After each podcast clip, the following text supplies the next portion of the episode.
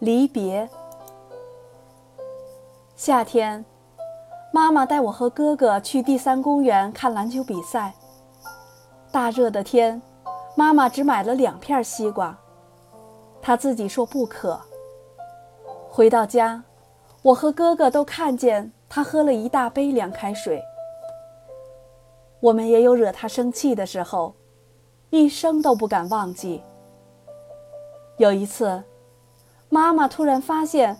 我们家存放硬币的那个小钱盒子是空的。这半年以来，只要有了零钱就往里塞的钱盒怎么会是空的？可底座明明是锁的，而且钥匙在妈妈手里。我和哥哥全慌了，自己做的事当然自己知道。妈妈那一晚气得大哭了一场，他说他没想到。含辛茹苦，竟培养了两个小偷。我和哥哥知道我们犯了不能原谅的错误。我们按照妈妈的要求写了检查。那时我只上小学一年级，许多字还不会写，哥哥怎么写我就怎么抄。整个检查把我们当时如何从里面往外倒钱，如何拿钉子往外扒拉。钱都买了多少冰棍儿，写得清清楚楚。半年算下来，我俩从里边共掏出七块多钱。比起现在的孩子，口袋里几十块钱，我和哥哥那时候真够可怜的。在妈妈眼里，这是一个品德上的错误。做了一辈子会计师的妈妈，没有动过公家的一分钱。而他这两个在学校里都是三好学生的儿女，竟然做出了这样的丑事。妈妈不依不饶，认为这事不算完，一定要告诉我和哥哥的老师。我和哥哥都吓哭了。同学要是知道了这件丑丢人的丑事，我们就完了。我俩都是班干部，于是。我们又写了一份更深刻的检查。我记得哥哥用了很多当时很时髦的词，如“想过资产阶级的生活”“贪图享乐”“修正主义”等等。很长时间，妈妈都没理我们。按照惯例，我们的检查一直贴在家里的门上。那时真怕家里来个外人，只要有人来。我和哥哥就赶紧站在门那儿不动。妈妈狠着心，对我和哥哥教育了一段时间，为的是让我们一辈子都记住这是一个什么样的错误。我和哥哥日后见了钱，心中都有些怵，再吃冰棍儿也不觉得那么甜了。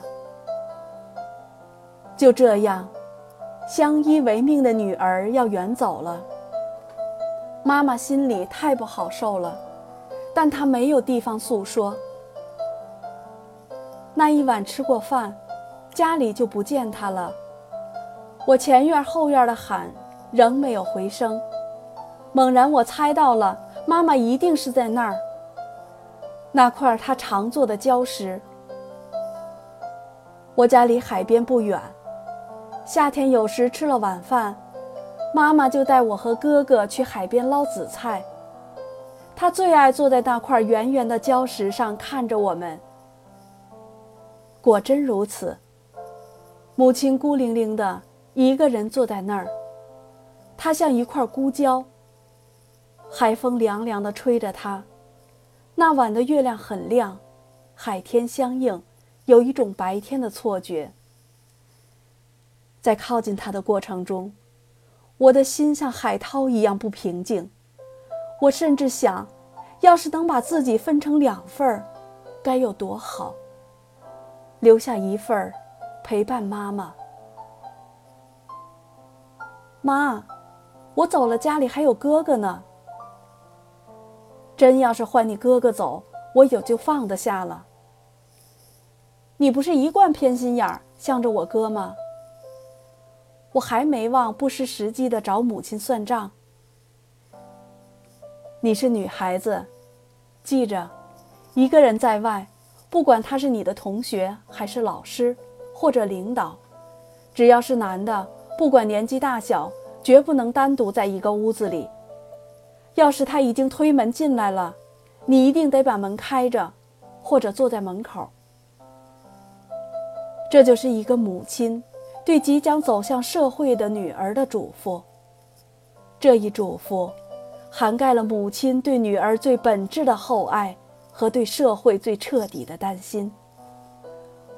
我记着了，日后也真这么做了。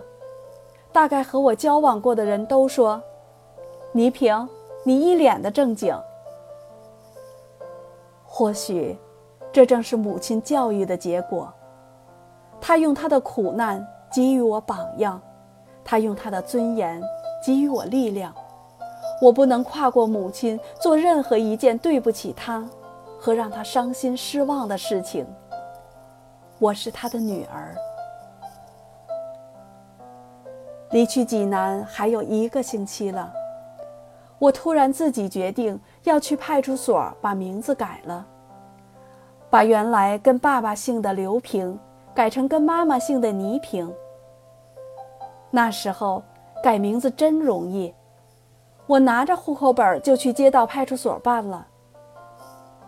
由刘平改成倪萍，只是一个十七岁的孩子对母亲的养育报答。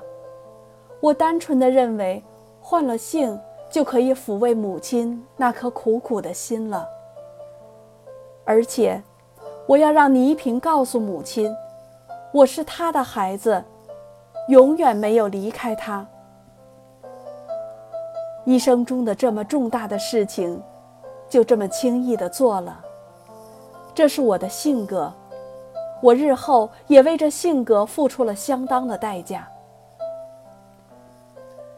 改了名字是否抚慰了母亲，我不知道。母亲喜怒从不形于色，但这样做。一定深深的伤害了我的父亲。至今过去整整二十年了，我无数次的和父亲相见，却从不愿提起我为什么改了姓。多少次话到嘴边，又咽了回去。这是一件熬人、累人又缠人的心事。事实上，当时我的一时冲动，心思全放在妈妈身上了。我没有想到结果会是另外一个样子，而父亲也从不提起。我相信他一定怨恨我。这怨恨源于我对他的不了解，这怨恨源于他对我深深的爱。人人都说我长得像父亲，连走路的毛病都像，身子走出半天了。脚下还没有启动。尽管我没有得到父亲的抚养，但我知道，一定不是他不想抚养我，他一定有他的难处。